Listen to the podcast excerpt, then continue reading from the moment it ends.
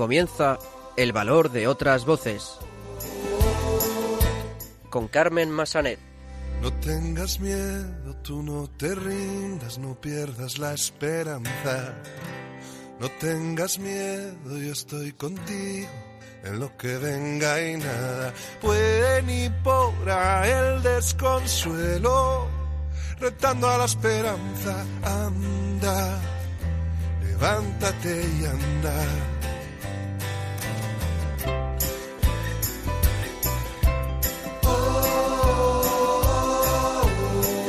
Muy buenas tardes, bienvenidos a una nueva edición de El Valor de otras Voces, el programa de discapacidad de Radio María. Eh, empezaremos el programa de hoy conociendo el trabajo de la Orden Hospitalaria de San Juan de Dios, dedicada a trabajar por las personas con discapacidad y enfermos mentales, entre otros. Alberto Gil nos traerá una de sus fantásticas recomendaciones dentro de su sección Valores de Cine. Escucharemos las últimas noticias sobre discapacidad con los locutores del programa Conecta con nosotros de Radio La Barandilla. Y finalmente escucharemos el testimonio de Roberto Maeso, padre de Sayen, una niña de un año con una enfermedad rara. Y para visibilizar la enfermedad y para recaudar fondos en investigación, ya lo veremos que han creado una colonia con su nombre. Se puede encontrar como Proyecto Sayen en Internet. Comenzamos. Tú eres mi sueño y mi causa, no pienses que voy a dejarte caer. Voy a despertarte y estaré a tu lado para que cada día sea un nuevo renacer y para que tengas vida. Anda, levántate.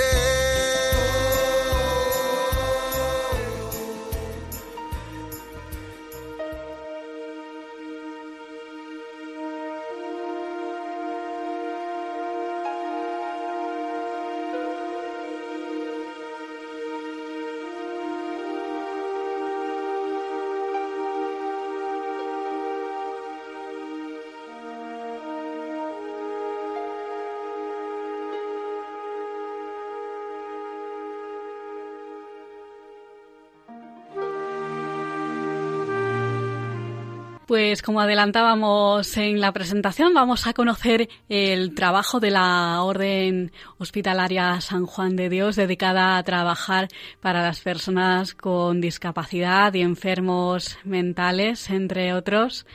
Para saber algo más sobre el trabajo de la Orden Hospitalaria San Juan de Dios, tenemos con nosotros al hermano Calixto Plumet, consejero delegado de una de las clínicas de la Orden en Madrid, Nuestra Señora de la Paz, y psicólogo clínico. Muy buenas tardes, hermano Calixto. Buenas tardes. Nos alegramos de tenerle con nosotros en el programa. En primer lugar, cuéntenos cómo nace la Orden Hospitalaria San Juan de Dios y con qué objetivo, y háblenos un poco de la historia de su fundador. Bueno, pues muy brevemente eh, decir que la orden hospitalaria a través de San Juan de Dios, Juan Ciudad en su momento, nace o se desarrolla o la actividad de Juan de Dios la hace en Granada, en el siglo XVI. Eh, justamente él estuvo allí unos años, del 39-40, 1539-40 más o menos, hasta el 50 que muere Juan de Dios en la misma Granada. Eh, ¿Qué es lo que hace Juan de Dios allí en Granada? Pues muy sencillo. Se encuentra que es una ciudad grande en aquel momento, siglo XVI, de mucho desarrollo, de mucho movimiento cultural y comercial, y como en todas las ciudades grandes, aparecen muchas necesidades, mucha miseria, muchos enfermos, muchas personas marginadas, tiradas, olvidadas de la sociedad. Y él, sensible al tema, eh, se produce un momento de conversión a través del maestro Ávila en un sermón el 20 de enero aproximadamente del 39 y eh, empieza a actuar. Primero, en el momento de la conversión, él es ingresado en el Hospital Real de Granada como loco. Experimenta la enfermedad mental, experimenta el cómo es tratado y empieza a servir y ayudar a los propios enfermos, compañeros suyos, que están en este hospital real. él quiere, viendo el trato que se le está dando a estas personas enfermas mentales, él ve y quiere que sean tratados de otra manera y tiene este sueño, esta aspiración, eh, lógicamente, que dice, yo cuando salga de aquí quiero tener un hospital en el que se trate a las personas como Dios manda. Dice, bien. Y una vez que le dan el alta, empieza su peregrinación y empieza a recoger por las diferentes calles de Granada y buscando locales para establecer su propio hospital. Eh, y es considerado Juan de Dios, eh, dentro del trato que le da, el inventor o el creador del hospital moderno, porque Paul coloca a cada enfermo en una estera en una cama individual, cosa que en los otros hospitales no existía. Y así empieza Juan de Dios en Granada. Para que los oyentes les conozcan un poco mejor, eh, ¿cómo se estructura la orden? Eh, ¿Se distingue entre provincias, comunidades, centros asistenciales, correcto? Bien, en la orden hospitalaria de San Juan de Dios, claro, a lo largo de la historia sufre cantidad de, de reformas y organizaciones, ¿no? Actualmente, ¿cómo está organizada? Sí. Eh, existe lo que se llama el gobierno general, gobierno general, con, que está en Roma, como en casi todas las, instituciones. Eh, la orden tiene el consejo, el, el superior general con un consejo que se hace cargo de toda la organización, digamos, del gobierno general de la orden. Está estructurada la orden en diferentes provincias religiosas, sean por naciones o sean en la misma nación que puede haber algunas de ellas, ¿no? En concreto, aquí nosotros en España, a partir de, del mes, de este mes de marzo del 2021, pues está organizada con una sola provincia, un provincial con una serie de consejeros que llevan, digamos, el gobierno de la, de la, provincia española, San Juan de Dios de, España, aquí en, en, toda España, ¿no? Sobre esto. Eh, cada provincia, y en concreto esta nuestra, está organizada ya por diferentes, diferentes zonas, autonomías, la forma de trabajar que engloban a los diferentes centros que, depende de cada tipo de centro, atiende un ámbito de, de, de las personas, ¿no? Cada uno de estos centros tiene una comunidad o diferentes centros pueden estar englobados en, torno a una misma comunidad con un superior y los centros tienen una organización a través de una dirección gerencial que lleva todo el tema de la organización y el desarrollo de la dirección de los centros que, en donde esté ubicado. En concreto, aquí en España con esta, esta provincia única de San Juan de Dios, España, tiene en torno a unos 75 centros, con diferentes ámbitos, hospitales generales, hospitales psiquiátricos, centro de educación especial, etcétera, etcétera, etcétera, etcétera. Sí, nos interesa saber eh, sobre todo cómo trabajan por las personas con discapacidad. Eh, ¿Atienden a todo tipo de discapacidades? ¿Qué servicios ofrecen? ¿Ofrecen residencia, eh, terapias? Cuéntenos. Bueno, más o menos, lógicamente son ámbitos distintos, ¿no? Si hablamos de dispositivos de hospitales generales, lleva su organización, y los hospitales con personas con discapacidad pueden ser de índole de, que afecta a la salud mental, entonces hablaríamos de asistencia integral psiquiátrica, podemos hablar también de personas con discapacidad intelectual o personas con discapacidad física, que tienen pues los centros de educación especial, educación especial con todas las atenciones a niveles de a niveles eh, físicas, a niveles de rehabilitación, a nivel de atención médica, atención psicológica, grupos, etcétera, sobre todo.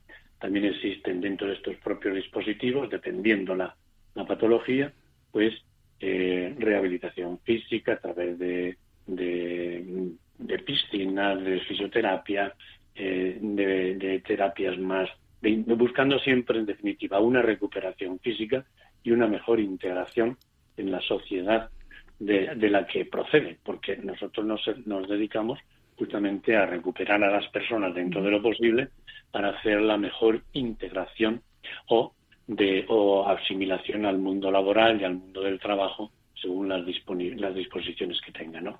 Incluso fomentando eh, centros especiales de empleo para poder reformar a nuestros chicos o chicas para una mejor incorporación al mundo del trabajo dentro de lo posible y sus posibilidades. ¿Están coordinados con las administraciones públicas para realizar este trabajo? Normalmente sí, cuando la administración se deja, porque hay algunas administraciones que son un poco rebeldes y no tampoco tienen dispositivos muy eso, ¿no? Nosotros y, de hecho en muchas de las de las autonomías eh, se ha solido, se ha frecuentemente se ha empezado empezando por la iniciativa privada y después ya se llegan a hacer los conciertos, los contratos, los convenios para de la mejor manera posible sobre esto, ¿no? Eh, sí tenemos, eh, lógicamente, depende del tipo de patología que sea, ¿no? Los contratos o conciertos sean con, las administraciones públicas cuando el coste del, del, tratamiento y de la asistencia es muy prolongada y cuesta mucho y las familias lógicamente no pueden, ¿no? También tenemos algunos, tipos de centros que tienen a nivel, a nivel privado o a nivel de conciertos con entidades o, sociedades de, que, trabajan estos temas para, para poder mm, cubrir hasta dónde y depende cuándo y de qué manera, dependiendo de la patología, sea crónica o sea aguda sobre esto, ¿no? Pero vamos, normalmente desde siempre, ¿no? Con muchas peleas a niveles de a niveles de los contratos y, y con algunos modelos que, que en algunos sitios llega a ser un consorcio, de tal manera que está la dirección, en concreto en Sevilla, la dirección se lleva juntamente con, con, la, con la institución y la administración pública, y otros que es simplemente todo el desarrollo se hace se hace en los propios centros con la organización propia y eh, vinculado con un, un contrato un concierto que normalmente nos gustaría que se dedicara más dinero al tema porque nunca se suele llegar a lo que a lo que nos gustaría para una mejor atención. Háblenos ahora de su experiencia personal, cuál ha sido su trayectoria en la orden y, bueno, qué le ha llevado pues a dedicar eh, su vida a ayudar a estas personas. Bueno, muy muy brevemente, porque si no sería largo de contar. sí.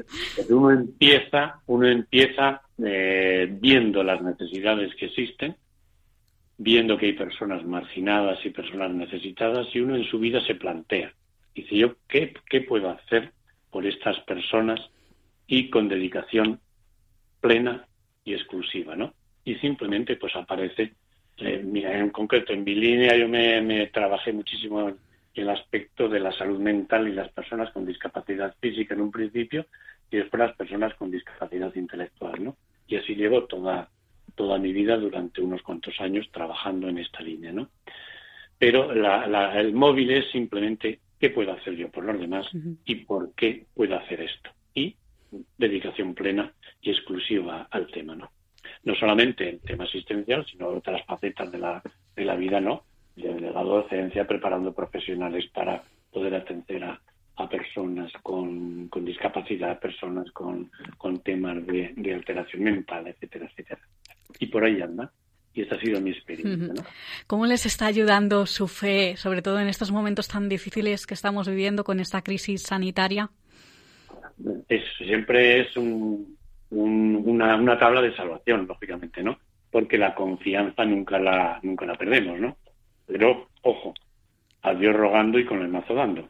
Es decir, poniendo todos los medios que tenemos y todas las precauciones a niveles, a niveles sanitarios, a niveles de prevención, etcétera, para, para esto, ¿no? Y siempre estando al lado de la persona, a mí me ha tocado en concreto al lado de la persona con alteración en salud mental, pues estar presente y apoyando no solamente a ellos, sino a los profesionales que están o estamos trabajando directamente con ellos, ¿no? Y transmitiendo esta confianza y en, siempre esperando que esto pueda ir poniendo todos los medios, pueda ir aminorando y se pueda ir recuperando las situaciones poco a poco. Y en eso estamos. De hecho, nosotros hemos trabajado muy bien en los centros, nos hemos adelantado a, a muchas de las actuaciones de las administraciones públicas porque teníamos noticias en esta crisis de la pandemia dichosa, teníamos la experiencia de otras epidemias, de otras pandemias y nos ha servido de ayuda para adelantarnos y, prevenir aspectos que se podían haber evitado con, con mayor, con mayor mejores actuaciones a niveles sanitarios y a niveles políticos en esta situación concreta. En organizaciones, en congregaciones como esta, es muy importante el trabajo de los voluntarios. Eh, cuentan con voluntarios, ¿verdad?, para hacer su trabajo y qué, requisitos les piden eh, para colaborar con ustedes. Sí, esto ha sido la constante de, la institución ha sido durante siempre. ¿eh? De hecho, pues el mismo Juan de Dios ya empezó a trabajar con voluntarios. ¿no? Siempre se ha trabajado muchísimo, hay muchísimos dedicados, dependiendo el tipo de centro y dependiendo qué perfil de voluntario se busca para cada uno de los centros. Para lo cual se hace un proceso de selección, entrevista y formación para lo específico. No es lo mismo trabajar un voluntariado en una residencia de personas mayores, un voluntariado con personas en cuidados paliativos, con personas con discapacidad física o mental, que trabajar en un hospital general. Es decir, que se le prepara al, al, voluntario, se le orienta hacia dónde puede ser su mejor, mejor tarea desarrollar, ya que destina un tiempo que lo haga de la mejor, con la mejor formación posible para esto, ¿no? es un proceso y un acompañamiento que se tiene en cada uno de los centros y a nivel general para, para ir, para que la, su labor sea lo más, lo más eficaz posible. Para finalizar, le vamos a pedir que nos facilite una página web, un teléfono, correo para esos oyentes que quieran contactar con ustedes y obtener más información sobre su trabajo o colaborar también con ustedes. Os voy a proporcionar la, página web sjd.es en las tres W, por supuesto, ¿no? Y ahí existe cantidad de, elementos que pueden ser orientativos, ¿no? Incluso teléfonos de contacto que aparecen en, en esta en esta página, incluso a nivel de, personas o jóvenes, jóvenes que estén inquietos por por trabajar y por, por llevar, encuentran cantidad de, de pues donde se da la visión de los valores, etcétera, etcétera, de la institución que se pueden encontrar en sjd.es. Perfecto, pues hermano Calixto Plumet, recordemos consejero delegado de la Clínica de Nuestra Señora de la Paz, de la Orden de San Juan de Dios en Madrid, y psicólogo clínico. Muchísimas gracias por ayudarnos a conocer un poco más el trabajo que hacen. Muchísimas gracias a vosotros por este, estos momentos muy breves sobre esto. Y buena falta que hace el dar a conocer instituciones como San Juan de Dios en estos, y en estos momentos muy concretos que estamos pasando dificultades a niveles de a niveles sociales para que, eh, que nos ayuden a mentalizar, a trabajar la mentalización por la defensa de la vida y en un momento que tenemos ahora mismo de poder trabajar, eh, tenemos dos campos abiertos muy claros, ¿no? El campo de los cuidados paliativos, que nosotros abogamos por ellos, y, por supuesto, no a la eutanasia como posicionamiento dentro de, dentro de la propia institución. Muchas gracias. Gracias a usted.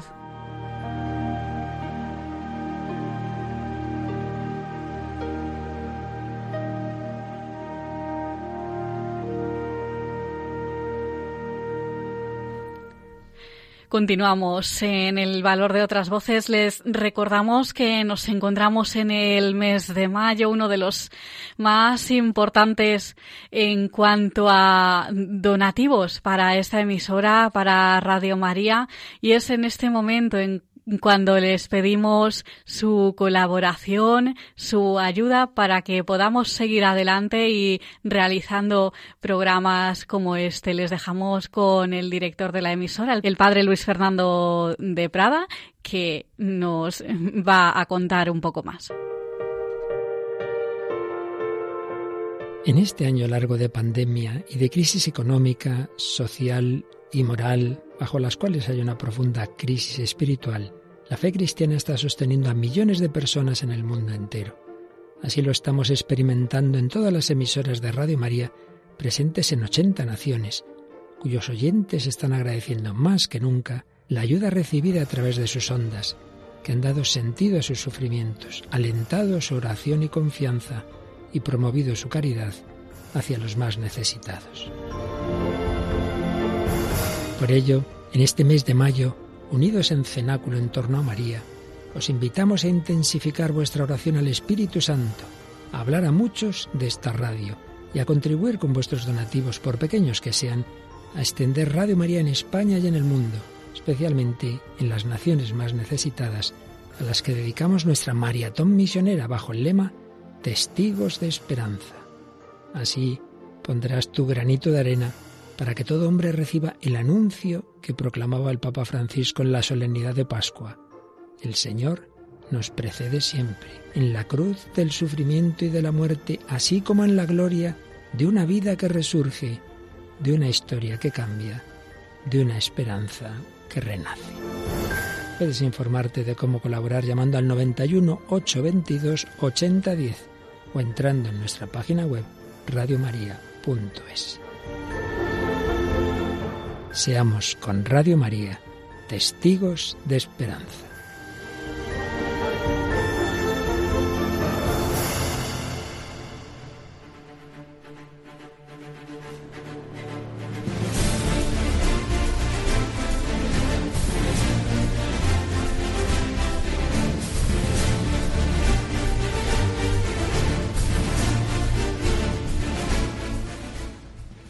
Seguimos en el valor de otras voces y vamos a escuchar las últimas noticias sobre discapacidad que nos traen los locutores del programa Conecta con nosotros de Radio La Barandilla.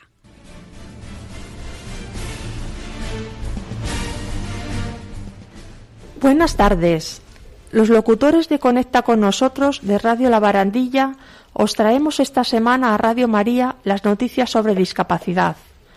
Para la sección de hoy contamos con Francisco, Ángel Antonio y Antonio y Fe, una servidora. Comenzamos. Buenos días amigos, soy Antonio y os doy las buenas tardes a todos los oyentes de Radio María. Hemos empezado con la noticia de discapacidad.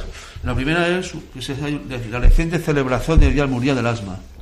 Además de ser investigación del COVID-19 en salud respiratoria, de estudio en la Universidad de Oxford sobre personas de mayores de 50 años, han revelado estos estudios científicos internacionales que los corticoides comunes para tratamiento del asma se asocian a un mejor pronóstico de pacientes con COVID-19. Por lo tanto, alianzas entre compañías médicas y uso de tecnología de alta generación por tratamiento de datos mejoran los tratamientos médicos y diagnósticos de enfermos asmáticos con coronavirus. Es decir, que lo que se utilizaba para el asma, estos corticoides, pues se puede utilizar para los enfermos con coronavirus, para que mejoren. Es una, yo creo que es una noticia muy buena. Convenio de colaboración para favorecer la inclusión de las personas con discapacidad. CERMI, Fundación 11, Notariado y Fundación Aequitas se unen en este convenio de colaboración para hacer que la accesibilidad a la justicia y el fomento del empleo en el sector jurídico sean algunas de las acciones previstas en el acuerdo.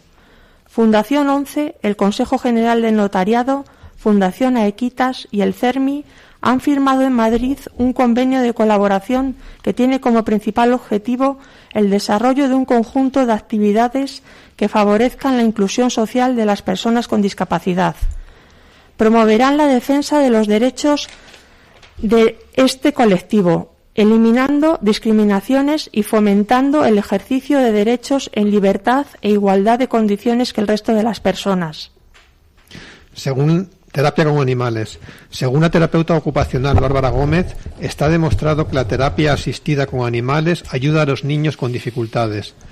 Esta terapeuta ocupacional busca mejorar la calidad de vida de cientos de familias a través de los beneficios que tiene el trato con perros y caballos. Bárbara Gómez, de A Coruña, de 29 años, descubrió su amor por los animales desde muy joven. Sus terapias se aplican a niños con discapacidad entre 13 y 12 años. Se evalúa a cada niño y se crea un programa personalizado de intervenciones en los que el animal forma parte del equipo. Los caballos ayudan a mejorar la autoestima y los perros, por otra parte, son seres muy empáticos, que muestran todo el rato sus emociones, ayudando a los niños a detectar sus propios estados de ánimo, con mejorías, también desde el punto de vista cognitivo. Mejoran su atención, su concentración, sus habilidades sociales y la tranquilidad con los animales, que les permite vivir mejor. Los planes del Gobierno para los centros de educación especial. Los padres de niños con discapacidad dicen que la ley CELA obligará a cerrar estos centros y el Gobierno lo niega. La educación especial ha sido uno de los asuntos del Pleno del Congreso y también de la Asamblea de Madrid, donde la presidenta Isabel Díaz Ayuso anunció una ley para defender este modelo donde estudian 37.000 alumnos, el 17% del total. Ubres inclusivas, es decir, ciudades que se adapten mejor a los minusválidos que se adapten a todo, no solo con rampas y ascensores. Para esto se da un premio de la Unión Europea. Este año la gran ganadora fue la ciudad sueca de Jonkopy, que ha realizado mejores continuas. Otras ciudades como Florencia en Italia también han recibido premios. Decir que la ciudad española de Ávila fue la ganadora en 2011 y otras ciudades españolas como Lugo en Galicia recibieron también premios especiales.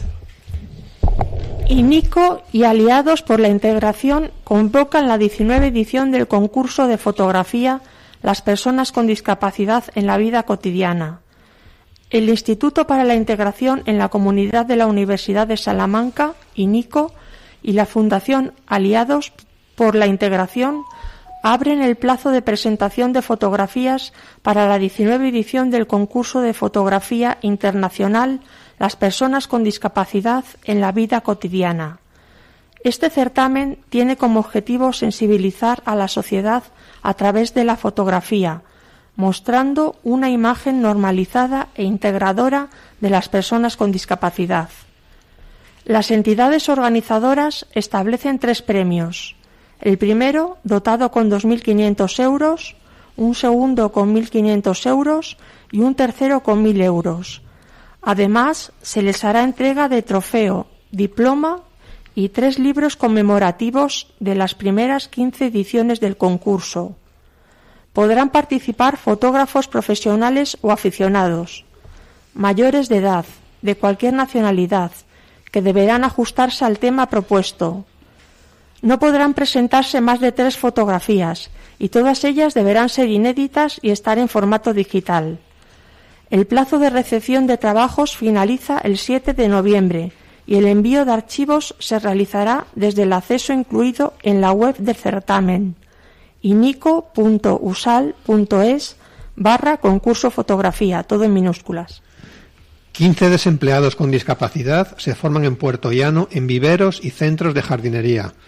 Esta iniciativa de empleo está impartida por AMIAP, Entidad Asociativa Nacional de Economía Social, orientada a la inclusión de personas con discapacidad y cofinanciada por la Junta de Castilla-La Mancha, el Ministerio de Trabajo y Economía Social y el Ayuntamiento de Puerto Llano.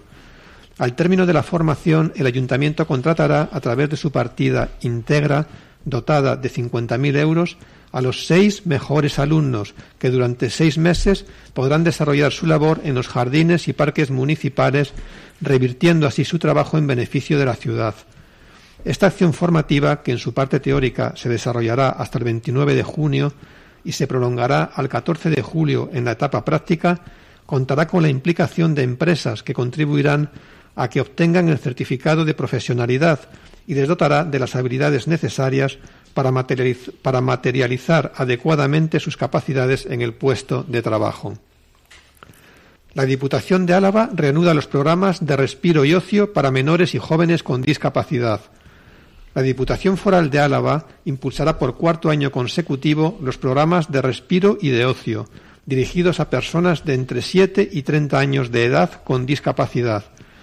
A través de esta iniciativa se ofertarán 150 plazas en diversas actividades. Los programas se desarrollarán en los albergues forales de Barria y Espejo y consistirán en actividades de fines de semana y estancias de semana completa, con los protocolos y medidas de prevención de la COVID-19, desarrollándose entre los meses de junio a noviembre. Aquellas personas participantes que sean perceptoras de la prestación económica para cuidados en el entorno familiar, PCEF, podrán acudir a las estancias sin coste, hasta un máximo de 15 días por año. Durante el desarrollo de ambos programas, niños y jóvenes podrán disfrutar de actividades que amplíen sus relaciones personales y su capacidad y autonomía. Y hasta aquí la sección de hoy. Muchas gracias a todos. Y en el próximo programa, más. Más.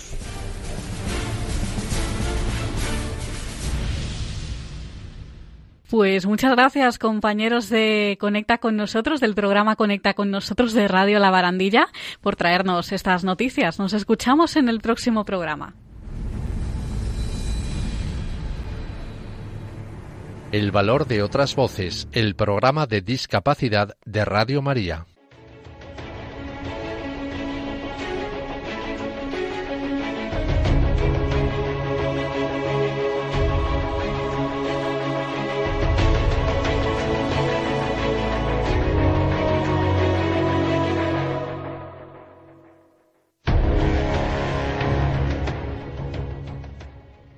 Y continuamos en el valor de otras voces. Vamos a saludar ahora a Alberto Gil, que nos va a traer una de sus fantásticas recomendaciones dentro de su sección Valores de Cine. Y esta película que vamos a recomendar hoy está también en el sistema de audiodescripción que sirve para adaptar el cine a las personas ciegas. Hemos hablado muchas veces en este programa de este sistema, pero nunca está mal eh, recordar en qué consiste. Ahora en breve escucharemos un corte para que ustedes lo perciban, pero vamos a saludar a Alberto primero. Muy buenas tardes, Alberto. Hola, buenas tardes, Carmen. Un placer. Ya tiempo que no estamos por aquí, pero como siempre, muy a gusto. Pues un placer para nosotros también. Vamos a recomendar una película que, como no, está basada, como nos gusta a nosotros, en una historia real. Cuéntanos, ¿de qué película se trata? Eh, se titula Un amigo extraordinario. Estrenada en 2019 en Estados Unidos, protagonizada por Tom Hanks y es la historia de un periodista que tiene que entrevistar a una estrella de la televisión, Fred Rogers, que es, eh, se le conoce como el vecino más querido de América. Eh, es un personaje que da consejos, que bueno, pues intenta a través de su programa pues habla de los problemas de la sociedad norteamericana. Es una historia de crecimiento personal, de valores, empatía y, que nos hace reflexionar, pero desde, desde el corazón y desde los sentimientos.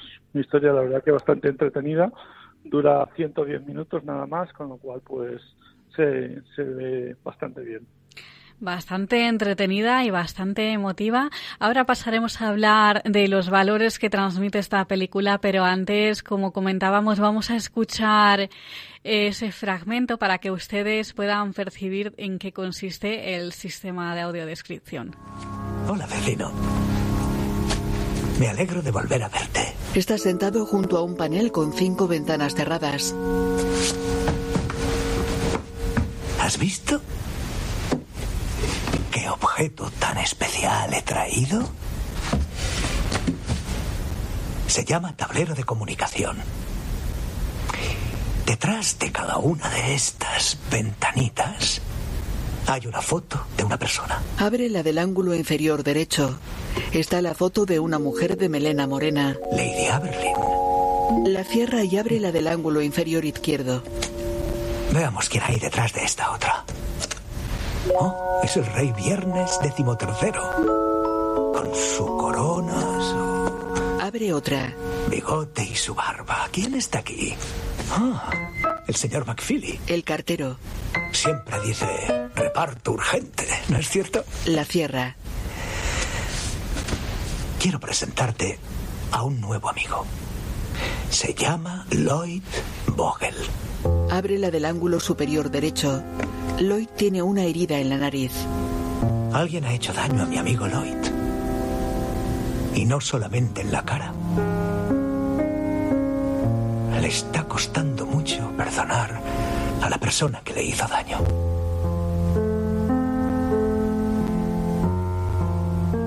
¿Sabes? ¿Sabes lo que quiere decir? Perdonar. Es la decisión que tomamos a una persona de la rabia que sentimos hacia ella. Es extraño, pero a veces es más difícil perdonar a alguien a quien queremos. Acabamos de escuchar ese fragmento de la película Un amigo extraordinario. Han podido percibir también en qué consiste el sistema de audiodescripción que sirve para adaptar el cine a personas ciegas. Alberto, uno de los valores que nos transmite esta película es el saber perdonar y anda que no cuesta a veces, ¿verdad? Efectivamente, eh, como digo, es una película llena de sentimientos, de ese crecimiento personal y que nos sentiremos identificados eh, en lo que Fred Rogers le va contando al periodista. Desde luego que el perdón es, bueno, todos lo sabemos, es importante, es difícil, pero también es liberador y en ese sentido es en el que habla Fred Rogers al, al periodista y no vamos a contar mucho más, pero el periodista se va a replantear también las cosas, ¿verdad? Claro, como digo, es una historia de crecimiento personal. El periodista también está en una situación complicada por una separación, etcétera. Y, el, hablar con este diálogo con Fred Rogers le lleva a ese replantearse eh, certezas que hasta entonces había tenido. Por eso también digo que es una historia en la que el valor de la empatía eh, es también muy destacable. Eh, se pone en el lugar del otro y, nos ayuda y le ayuda al periodista a, seguir adelante y a superar las situaciones en las que se encuentra, pues eso, de tristeza, de desaliento, de desesperanza, etcétera.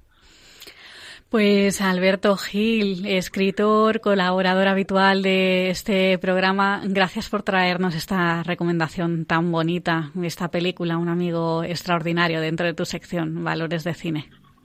Muy bien, muchas gracias Carmen, un placer, un saludo para todos los oyentes. Un abrazo. Hasta luego.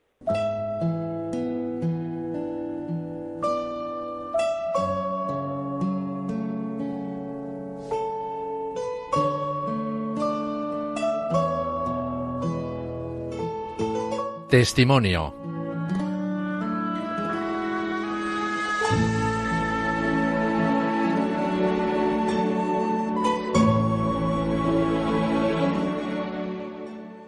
Continuamos en el valor de otras voces y ahora vamos a escuchar el testimonio de Roberto Maeso. Roberto es el papá de Sayen, una niña que tiene una enfermedad rara y como más adelante nos va a contar, para mm, que se conozca la enfermedad de Sayen y mm, para recaudar fondos para la investigación se ha creado una colonia con el nombre de Sayen. Pueden encontrar más información en internet. Vamos a saludarle primero. Muy buenas tardes, Roberto. Hola, buenas tardes, Carmen. Nos alegramos de tenerte con nosotros en el programa. En primer lugar, cuéntanos en qué consiste la enfermedad de Sayen.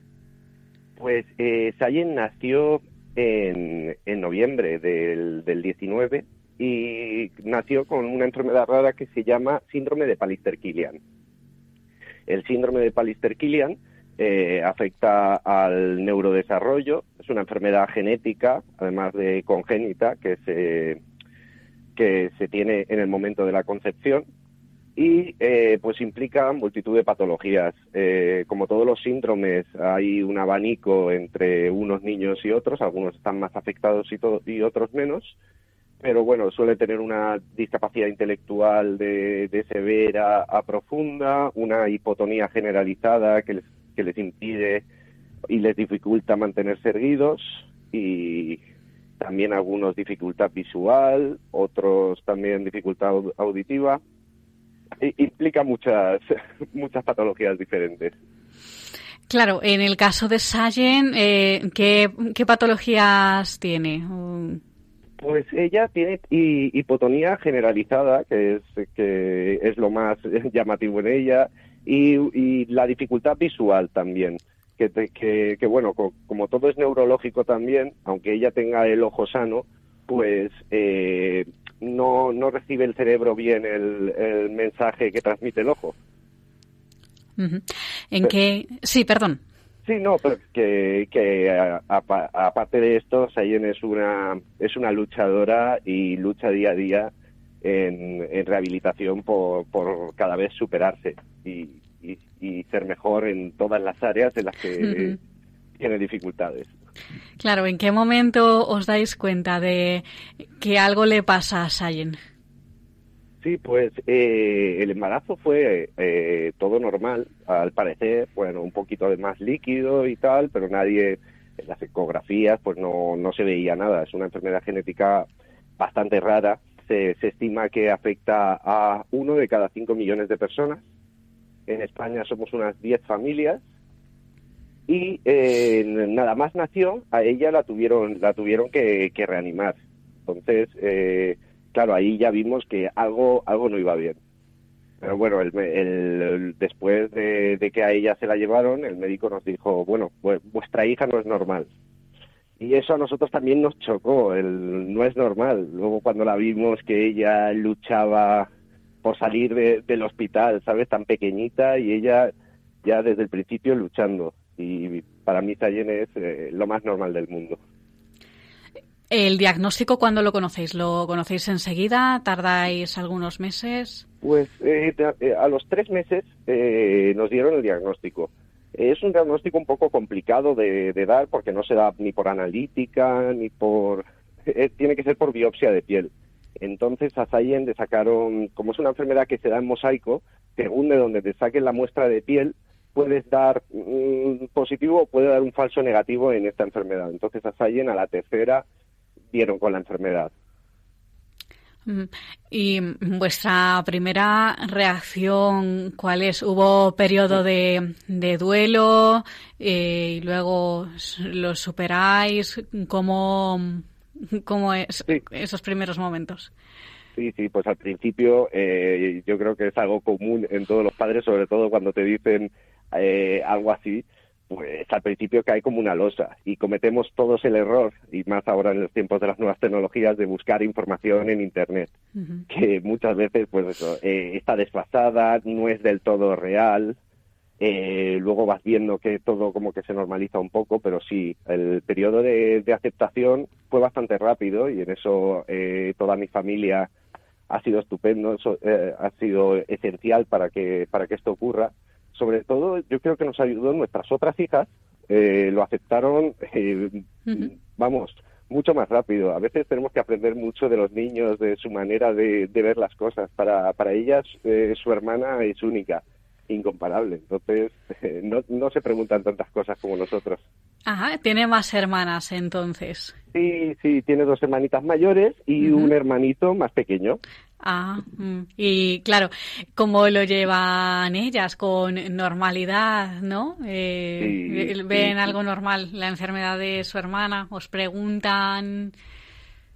Sí, sí, nosotros, eh, claro, ella, la mayor tiene nueve, la pequeña tiene siete, pero son muy espabiladas. Nosotros le hemos contado, eh, pues a, su modo, lo que implica las enfermedades, pues que, claro, eh, implica muchas cosas, pero para ellas es que Sayen es única, o sea, lo, lo llevan con una naturalidad que a nosotros nos asombra. La miman, la cuidan, ayudan también con la rehabilitación, porque también hacemos ejercicios en casa y ellas están muy implicadas con Sayen. Me comentabas que eh, en España sois unas 10 familias, ¿no? Cuyos hijos están afectados por esta enfermedad. Eh, claro, eh, ¿existe alguna asociación relacionada o está en proceso de crearse?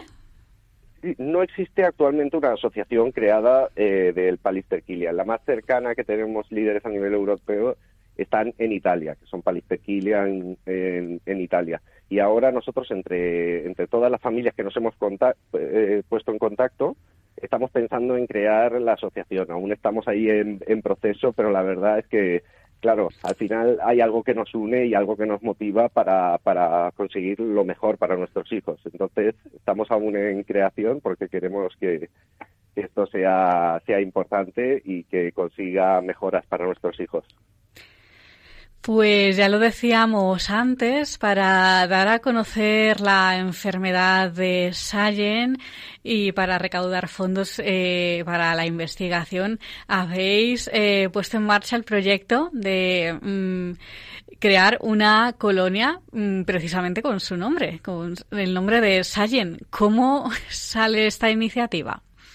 Pues eh, esta iniciativa eh, ni siquiera es idea nuestra, ya es idea de, nuestra hija, Anu, que tiene siete años, y que al ver una colonia con su nombre dijo, mamá, ¿por qué Sayen no puede tener también una colonia con su nombre?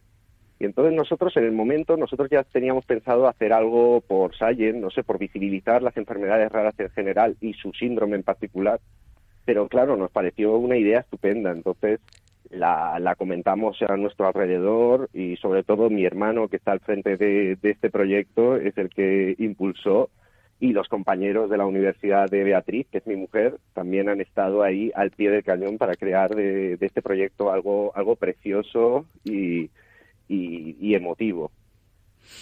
¿Y en qué situación está el proyecto? ¿Ya podemos encontrar la colonia? ¿Ya la podemos adquirir? Pues eh, hemos hecho un crowdfunding para que, que, es un proyecto de economía colaborativa a través de, una, de una web y hemos llegado pues eh, al 110%. O sea, te quería, teníamos que recaudar 27.000 euros para, para producir la tirada mínima de 3.000 colonias y, y, hemos, hemos recaudado 30.000. Entonces, ahora está en proceso de, de producción. eh, nosotros en nuestra web, la, la gente dentro de muy poquito eh, podrá reservar la colonia y, en julio será cuando ya esté disponible para, para todo el mundo, porque es una colonia eh, 100% natural, vegana, ecológica también. Y eh, pues eso, los, el proceso de fabricación de esta colonia también, pues las materias primas tienen que macerar, tiene que tener todo su proceso, porque claro, pasa por certificaciones también y todo tiene que estar muy controlado. Pues dinos en qué web pueden encontrar toda la información. Sí, en proyectosayen.com. Allí encontraréis toda la información eh, sobre el proyecto, cómo nació y, podéis eh, ver también, luego también podéis mandar un, un mail a info.proyectosayen.com con cualquier duda, cualquier pregunta y si alguien quiere colaborar, pues estaremos encantados. Claro que sí. Pues mm, para finalizar, nos gustaría que enviaras un mensaje de ánimo pues, a esas familias que se puedan encontrar en una situación similar a la vuestra para que no dejen de luchar por seguir adelante. Sí, sí, yo les diría que, en, todo esto, aunque parezca un túnel, hay mucha luz. Hay mucha luz, solo hay que buscarla y encontrarla y, la verdad es que eh, tener un motivo para luchar, siempre hay una frase que me gusta mucho que dice que las personas que necesitan ser cuidadas dotan de sentido al cuidador. Entonces, para, para nosotros, Sayen ha sido un, gran cambio de vida, pero muchas veces pienso que para mejor. Nos ha hecho mejores en todos los sentidos, a la familia más unida si cabe y, creemos que, que Sayen eh, ha, sido un, motor para que todo esto vaya adelante. Pues Roberto Maeso, padre de Sayen, que mm, padece una enfermedad rara, muchísimas gracias por contarnos tu testimonio y un abrazo muy fuerte y mucho ánimo y adelante con ese proyecto. Muchísimas gracias, Carmen. Un abrazo. Un saludo, un abrazo.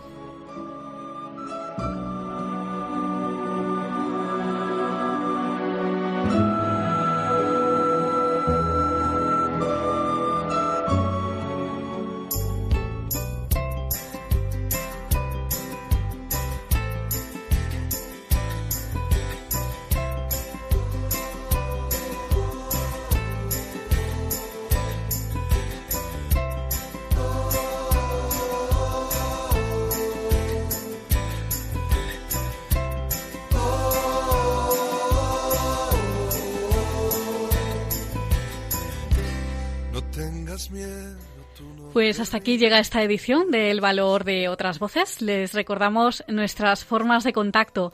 Por un lado tenemos nuestro correo electrónico el valor de otras voces arroba radiomaria.es, el valor de otras voces arroba radiomaria.es y también tenemos nuestro contestador. El número es el 910053305 910053305 y no olviden que si quieren volver a escuchar eh, el programa lo pueden encontrar en los podcasts en la web de Radio María. Un abrazo y muchas gracias por estar ahí.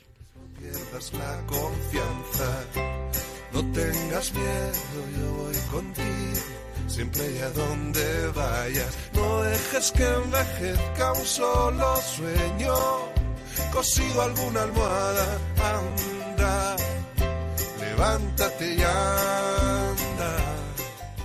Han escuchado El valor de otras voces, un programa presentado por Carmen Massanet.